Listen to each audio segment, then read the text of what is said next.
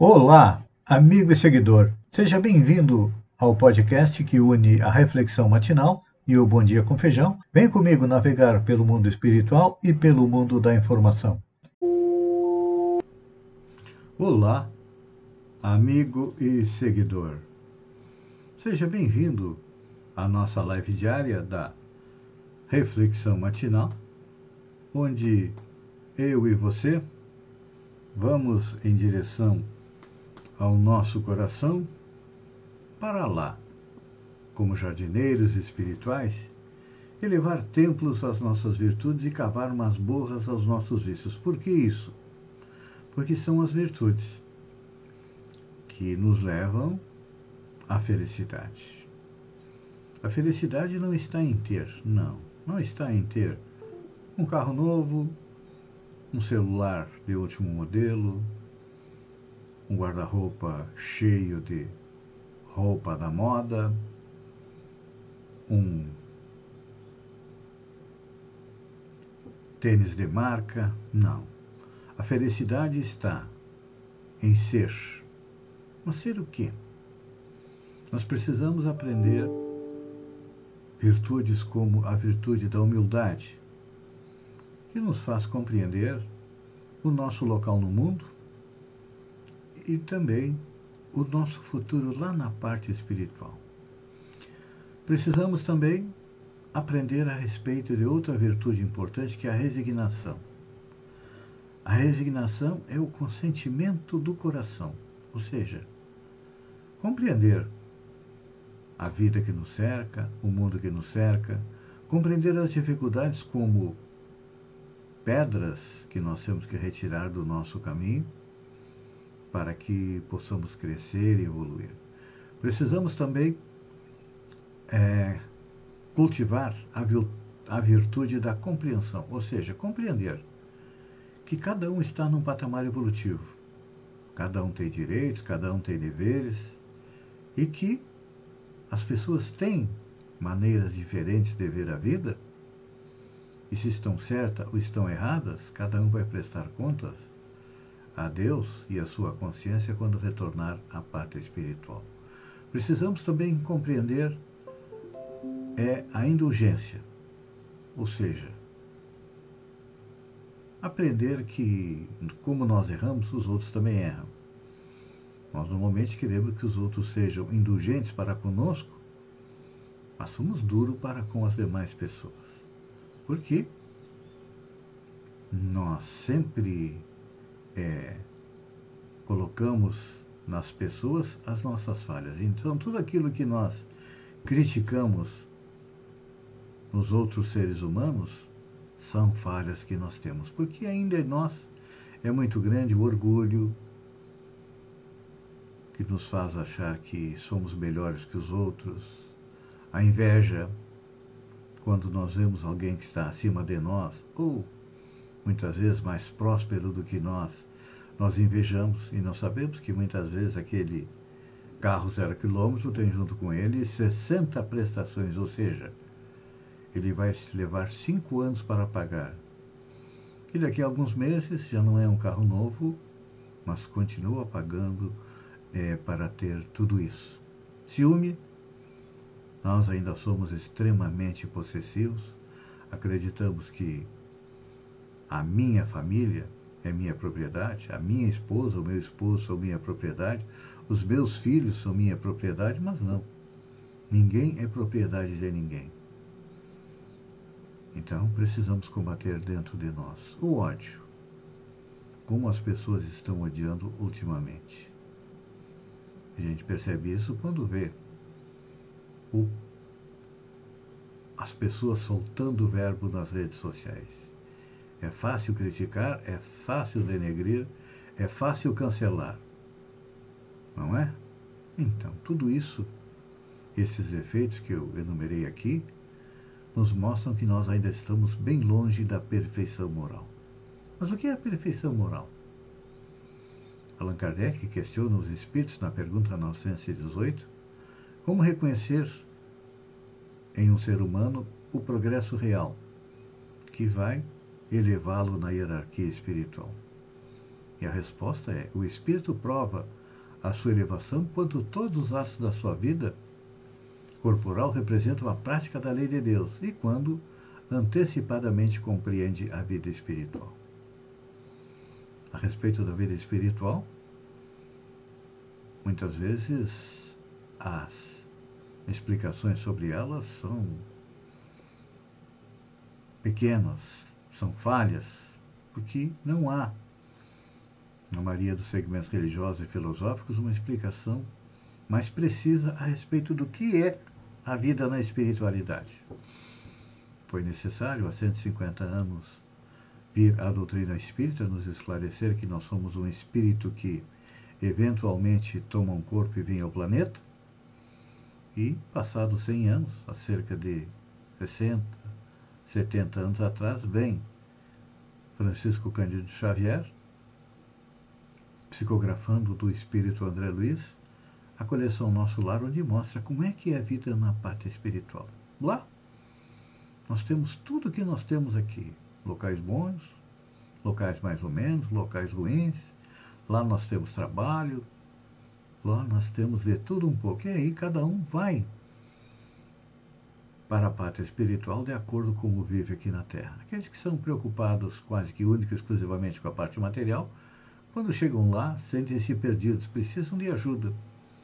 E os bons espíritos estão sempre dispostos a ajudar, a auxiliar.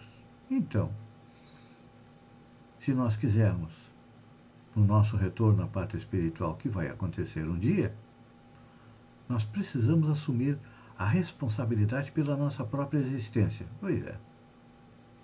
Quando nós fazemos isso, nós estamos atestando que estamos a caminho de nos sermos espíritos um pouco melhores. Então, como nós não levamos nada de material, o que nós levamos para a pátria espiritual são as boas ações e também as más ações. As boas ações nos levam a locais melhores, a locais felizes. As más ações nos levam para companhias espirituais de assassinos, corruptos, ladrões, bandidos, pois é. Na parte espiritual, temos cidades onde eles vivem. Porque uma lei da física também vale para a parte espiritual, na qual diz que semelhante atrai semelhante. Então, os bons estão em cidades como Nosso Lar, Alvorada Nova, que são cidades que se situam acima de nós onde os espíritos trabalham pela sua evolução.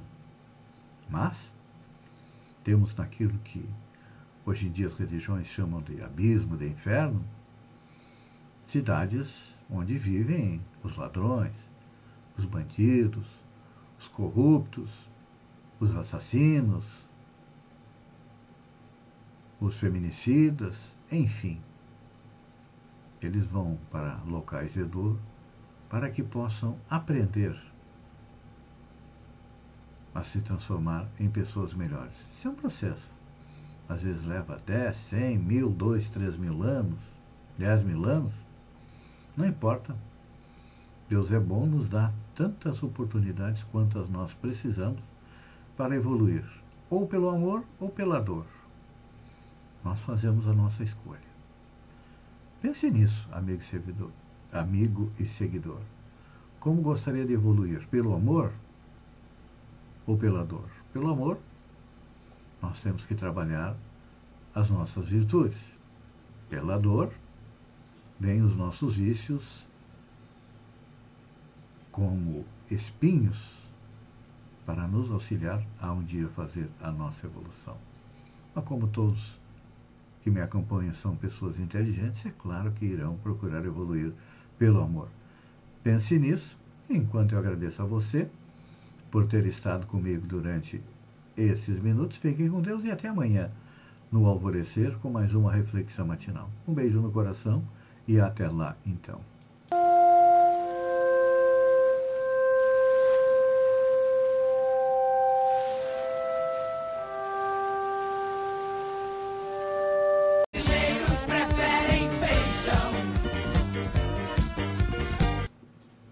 Olá, amigo e seguidor.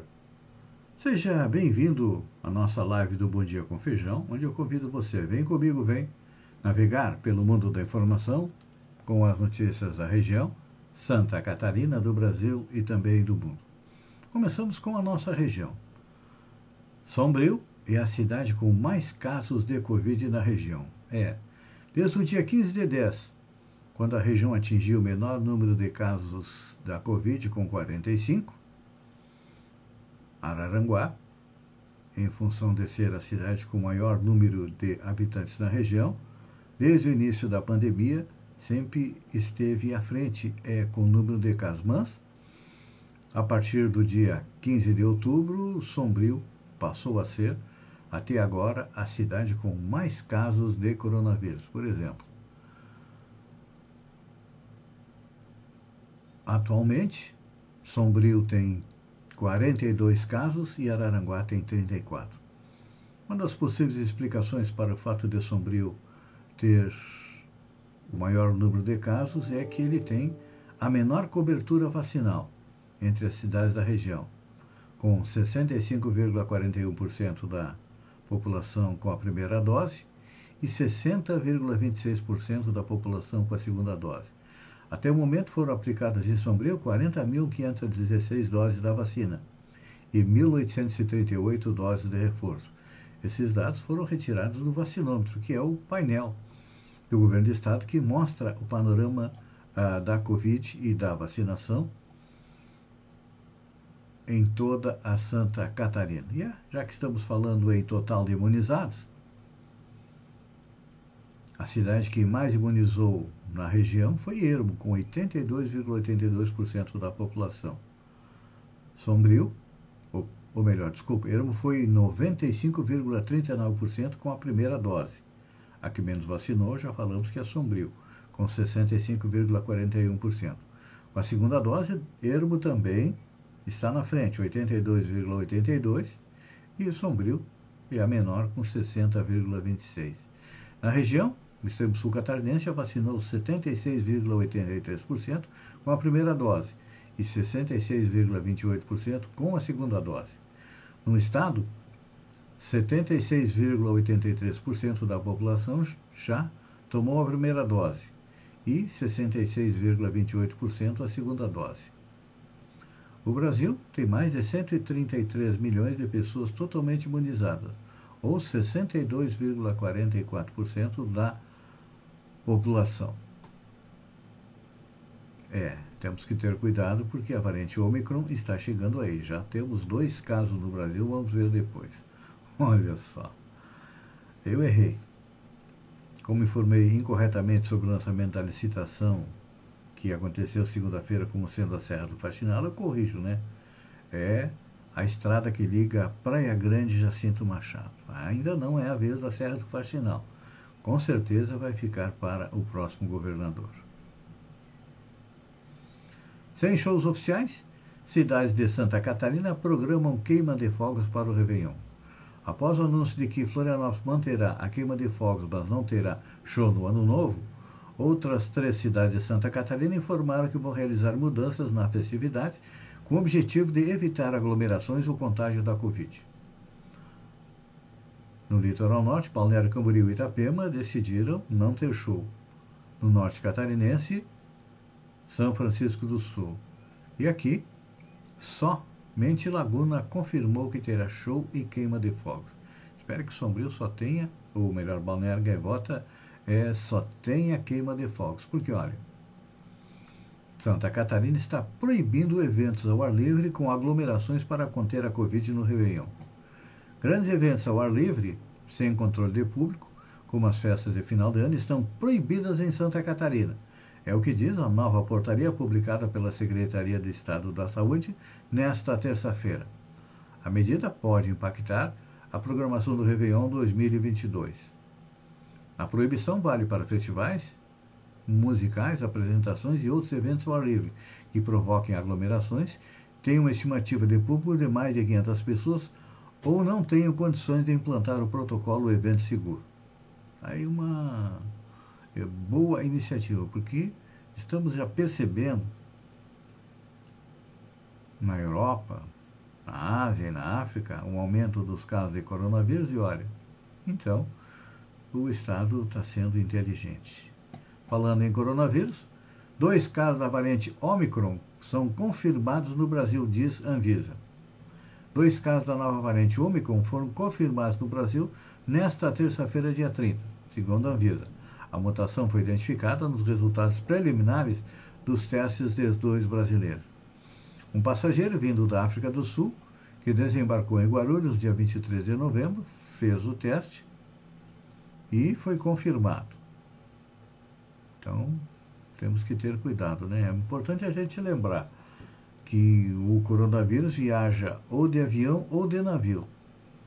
Aqui na nossa região, principalmente Sombrio, nós fomos infectados por uma série de sombrienses que estiveram no navio e trouxeram o coronavírus para cá. Em Santa Catarina, se espalhou a partir de Braço do Norte, quando algumas pessoas retornaram do exterior, principalmente é da Itália. Uma notícia boa, olha só. Taxa de desemprego em Santa Catarina é de 5,3%, menor que em muitos países ricos. Santa Catarina manteve a menor taxa de desemprego no Brasil no terceiro trimestre de 2021, segundo dados do IBGE, divulgados nesta terça-feira, dia 30. O índice é de 5,3%, é menor que a média da OCDE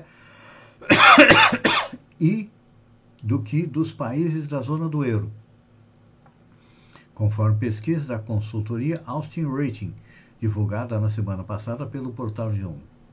Se fosse um país, Santa Catarina teria a vigésima menor taxa de desocupação entre 44 países pesquisados no levantamento mundial, que reúne as principais economias do mundo.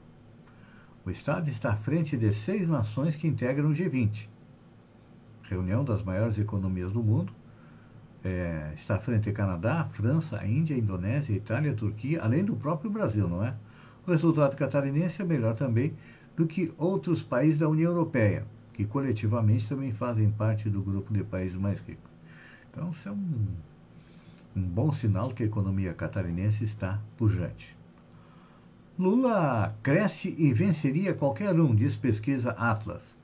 O ex-presidente Luiz Inácio Lula da Silva ampliou sua vantagem sobre os adversários na corrida eleitoral de 2022, conforme pesquisa do Atlas Político divulgada nesta terça-feira, dia 30. Se a eleição fosse hoje, teria Lula teria 44,2% das intenções de votos, dos votos válidos, contra 32,5% de Jair Bolsonaro. O ex-juiz Sérgio Moro, que vem se consolidando como homem da chamada terceira via, assumiu a terceira colocação com 14,1% dos votos válidos. Ele retirou uma parcela de votos de Bolsonaro mas também Ciro Gomes, que está na, de Ciro Gomes, que está na quarta posição, agora com 6,3%. Então tá aí, olha, o juiz Sérgio Moro vem vindo por fora. Como se diz no jargão do TURF, atropelando por fora, vem Sérgio Moro. Grupo de evangélicos pede que senadores rejeitem André Mendonça. O ex-advogado-geral da União, André Mendonça, foi indicado para o Supremo Tribunal Federal como nome terrivelmente evangélico, prometido pelo presidente Jair Bolsonaro, mas nem por isso seria um consenso entre os seguidores da religião. Uma frente de evangélicos com perfil progressista quer que os senadores rejeitem a indicação. A sabatina será realizada nesta quarta-feira, dia 1 na Comissão de Constituição e Justiça do Senado. A senadora Elisiane Gama, do Cidadania, foi escolhida para a relatoria. Segundo fontes da Folha de São Paulo, o grupo vai divulgar uma carta pedindo a não aprovação de Mendonça. Eles argumentam que a indicação ocorreu em circunstância absolutamente estranha aos requisitos da Carta Constitucional, vinculada a uma particularidade do presidente da República. Desse modo, o grupo também se contrapõe à ala de pastores bolsonaristas que tem impulsionado o nome do ex-AGU. É, realmente, então, ele já não é mais tão terrivelmente evangélico. Amigo e seguidor, eu agradeço a você por ter estado comigo durante esses minutos. Fiquem com Deus e até amanhã, às 6h50, com mais um Bom Dia com Feijão. Um beijo no coração e até lá então.